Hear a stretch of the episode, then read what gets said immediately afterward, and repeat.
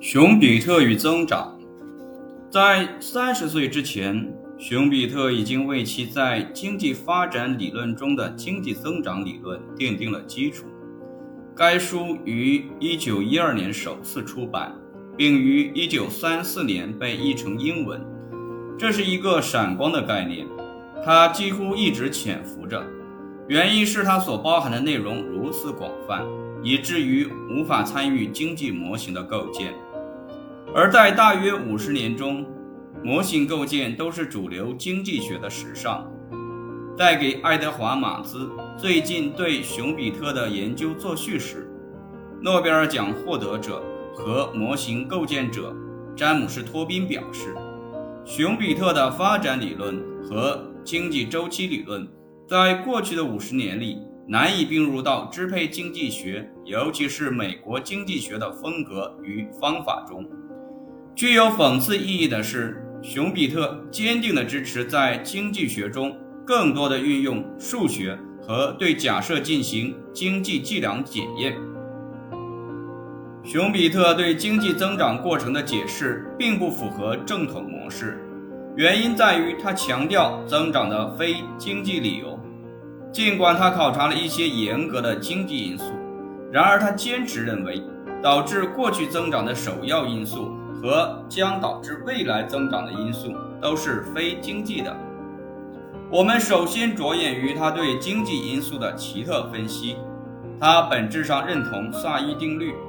虽然他认识到并且也分析了资本主义下经济活动的波动。在他看来，萧条是自我纠正的，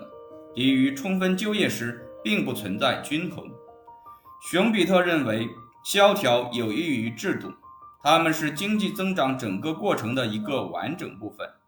增长与周期的繁荣阶段相连，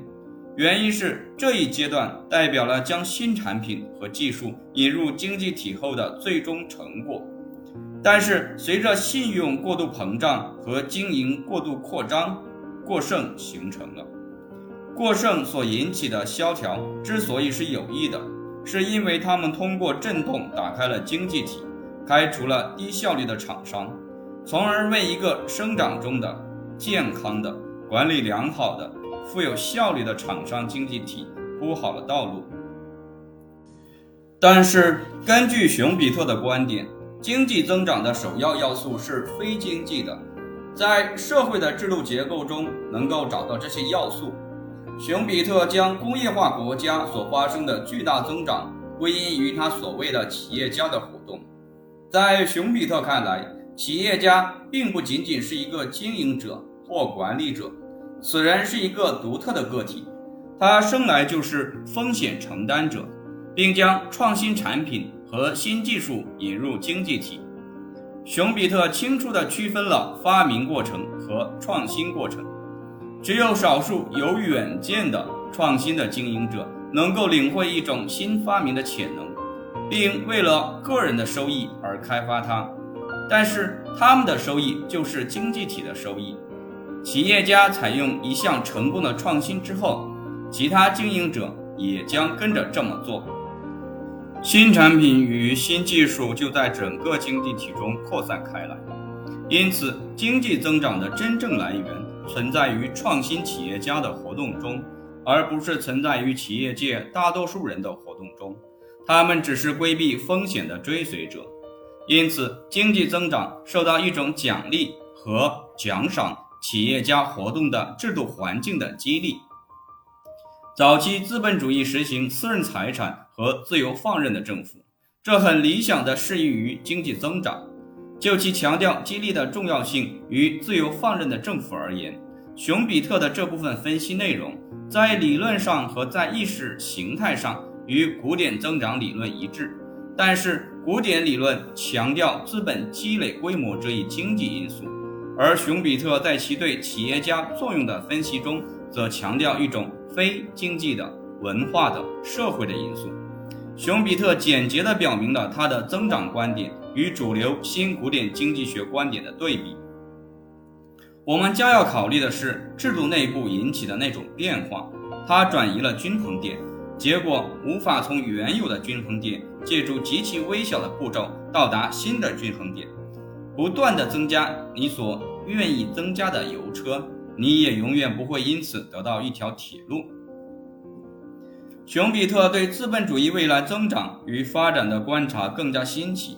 熊彼特推测，资本主义的终结是其成功的结果。他是一个在意识形态上保守的经济学家，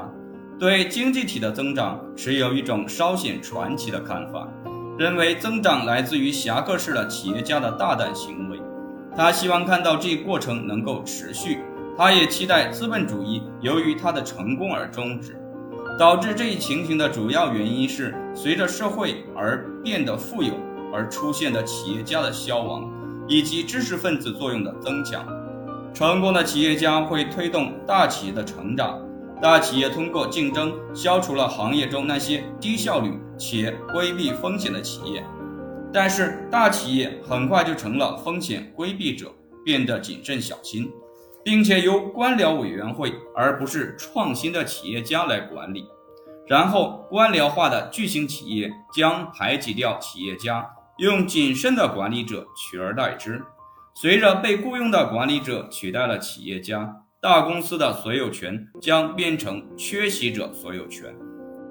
社会主义的真正领跑者，熊彼特说，不是知识分子或社会主义的鼓吹者，而是范德比尔特们、卡内基们以及洛克菲勒们。熊彼特认为，一旦巨型企业排挤掉很多小规模的所有者经营的企业，资本主义的一大部分政治支持者就会被去除。此外，熊彼特主张，资本主义的成功将消除私人财产的旧有概念，以及为之奋斗的愿望。一旦企业家消失了，拿薪水的管理者以及股东将不再捍卫私人财产的概念，